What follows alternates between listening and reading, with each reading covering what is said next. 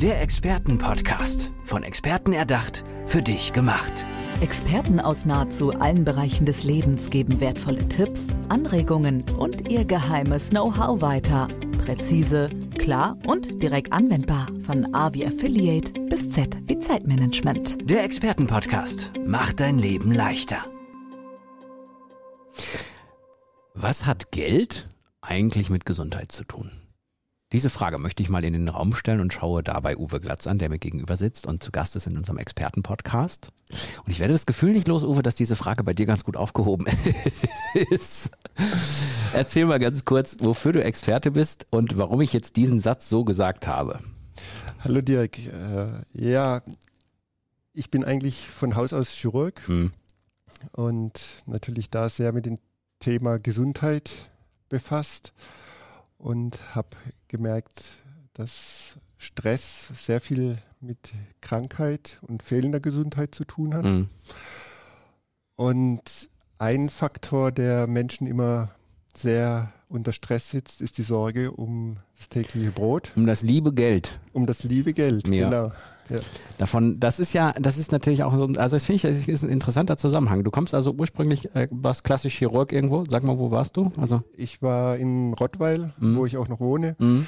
äh, Chirurg. Mhm und kein unanstrengender Job? Äh, all, allerdings, allerdings, ja. schöne, schöne 15 bis 20 Stunden Tage oder wie ja, sieht's aus? Ja, ja, ja. Et, etliche Nachtdienste, mhm. Wochenenddienste im Monat, mhm. genau. Und dann hast du jetzt die Brücke geschlagen, was ich sehr, sehr spannend finde, äh, da, zu, zum Thema Finanzen. Ist das, spielt dann die Medizin und die Gesundheit immer dann noch mit? Also hast du da irgendwie einen Zusammenhang erstellt, sozusagen? Ja, für mich war es äh, so, dass die Basis für mich, für die tägliche Arbeit eigentlich ist, dass ich Menschen helfen möchte. Mhm. Und das könnte ich in der Medizin machen und mhm. das kann ich aber auch jetzt, indem ich sozusagen bei den Kunden danach schaue, dass ihre Finanzen gesund sind und ihnen damit eben äh, Stress vermeiden kann. Wie gehst du davor? Also was machst du genau? Äh, ich erstelle ein persönliches, äh, eine persönliche Finanzanalyse, wo wir mit dem Kunden erstmal die Ist-Situation überhaupt darstellen. Die wird dann ausgewertet. Die Kunden bekommen ein dreiteiliges Finanzgutachten. Das ist dann klassisch so, du guckst alle Kontoauszüge, guckst alle Verbindlichkeiten, guckst alles, was die so haben, Darlehen und sowas, alles. Wo, genau, ja. was an bestehenden Versicherungen da ist. Mhm. Und dann schauen wir eben äh, gemeinsam in der Beratung, wo kann man was optimieren, wo kann man bei gleichem Preis zum Beispiel bessere Leistungen anbieten mhm. oder eben äh, Geld einsparen, wenn Erspartes zum Beispiel vorhanden ist auf dem Konto, Mhm. Äh, wo, heutzutage wo es ganz viele Zinsen bringt. genau, genau so. äh, welche Möglichkeiten gibt es, die sinnvoll auch fürs Alter, für irgendwelche besonderen Wünsche anzulegen, dass da zumindest auch die Inflation abgedeckt wird. Mhm. Ich würde ja mal äh, die äh, kühne Behauptung wagen, dass du überall was findest. Also, weil das ist ja so die klassische, klassische, was jeder kennt. Man schließt mal was ab, man vergisst es zu kündigen, es läuft eben nebenbei, man hat mal was gemacht, man hat mal was investiert und so und denkt sich so hinterher, eigentlich brauche ich es gar nicht.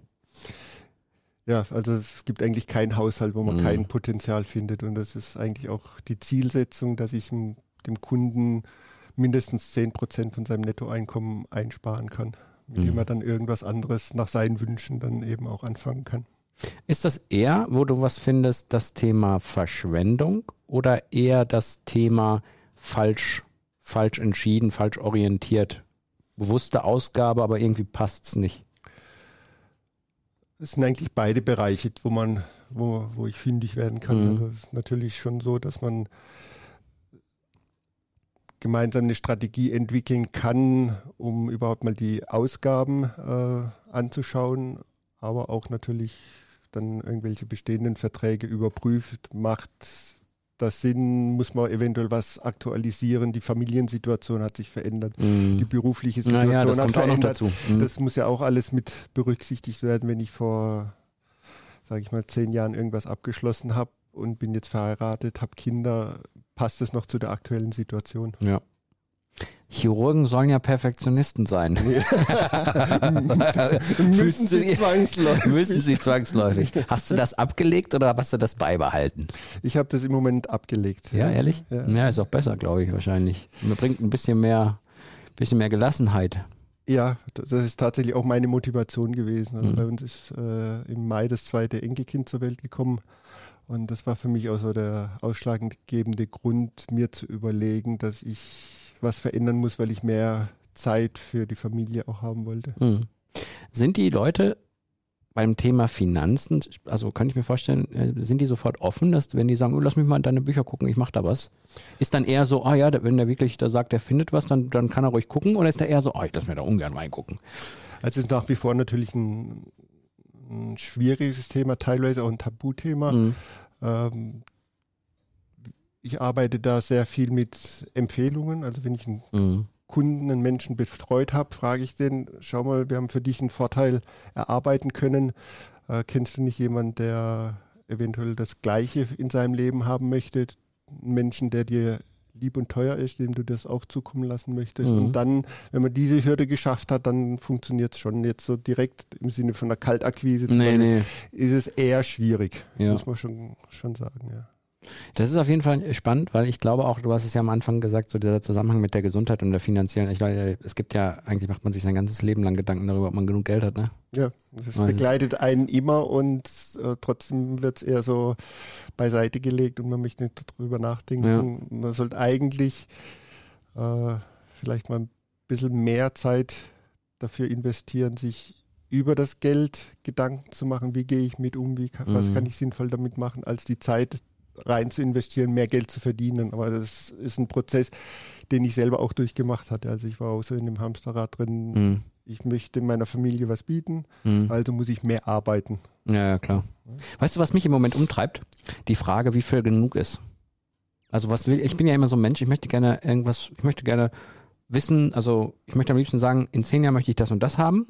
Und am liebsten würde ich sagen, das ist aber dann auch genug. Und mir fällt es total schwer, äh, das mir einzugestehen, dass das dann auch genug sein muss. Also warum will man denn immer mehr Geld? Ist ja eigentlich auch Quatsch. Ja, also was ein zentrales Thema äh, bei der Arbeit mit den äh, Kunden ist auch, dass ich herausarbeite, was sind eigentlich die Wünsche. Mhm. Äh, aber ich finde das gerade, schwer. Ja, weil das Schwere daran ist eigentlich auch wieder, weil man sich keine Gedanken drüber macht. Mhm. Also ich habe es jetzt ganz oft schon erlebt, wenn ich sozusagen die, die Menschen ein bisschen herausfordere, wo wollen wir eigentlich gemeinsam hin, wenn wir einen gemeinsamen Weg gehen? Also mein Ziel ist es auch, die Menschen dauerhaft zu betreuen. Jetzt nicht mhm. nur ein einmaliges Thema machen, sondern was ist dein Ziel? Möchtest du, du hast jetzt Nachwuchs bekommen zum Beispiel. Mhm. Ist dein nächstes Ziel eine Eigentumswohnung mhm. oder ein größeres Familienauto? Und sozusagen da ein Ziel setzen, das Auto wäre gut, wenn wir das in drei Jahren irgendwie realisieren könnten. Das heißt also eher kurzfristige Ziele. Jetzt in dem Beispiel, mhm. ne, als, als konkrete Schritte. Mhm. Oder wie stellst du dir dein Leben im Alter vor? Kommt ganz von ganz vielen Menschen. Ich möchte das haben, was ich bisher netto verdient habe, damit mhm. ich keine Flaschen sammeln muss. Gerade bei Frauen kommt das ganz oft. Da ah, okay. merke ich, dass die Angst vor der Altersarmut zum ja. Beispiel so unterschwellig immer mit dabei ist. Und dies, gerade dieses Unterschwellige, weil das nicht bewusst gemacht wird, verursacht natürlich viel Stress und ist dann wiederum aus dem medizinischen Aspekt ja.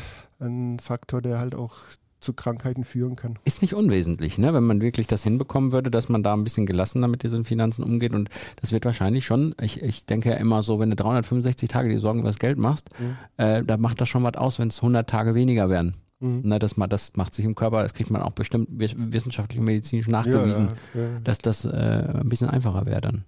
Ja, sehr spannend. Ähm, kann, wo kann man dich finden? Also gibt es irgendwie einen Namen für diese Geschichte oder ist es mehr so dein Name, der da in dem Vordergrund steht? Also ich arbeite mit der Telis AG zusammen. Ja. Das ist ein unabhängiger Finanzdienstleister. Ja.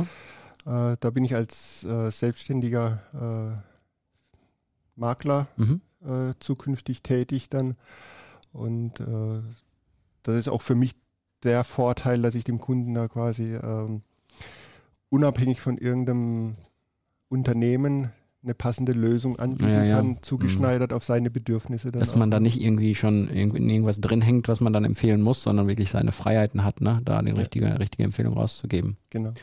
Ja, sehr, sehr spannendes Thema, äh, wie ich finde, und ich glaube auch ein sehr, sehr relevantes Thema, wobei natürlich wirklich auch die, gerade die Geld, also mal der Fall, dass man, also es gibt ja den Weg, du findest da was, Ressourcen, die dann nach Wünschen andersweitig ausgegeben werden können, was man wirklich will.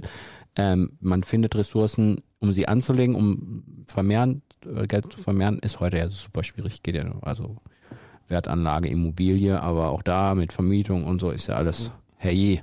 Also so einfach ist es ja gar nicht, heute mehr das Geld zu vermehren. Ja, wobei es da schon spannende Ideen gibt, die ja? auch äh, relativ gute Rendite und auch unter Umständen sogar steuerfreies Einkommen ermöglichen können. Ja, guck mal, das klingt doch gut. Wir beiden müssten uns mal unterhalten. Nein, Gott. Gerne. Ja.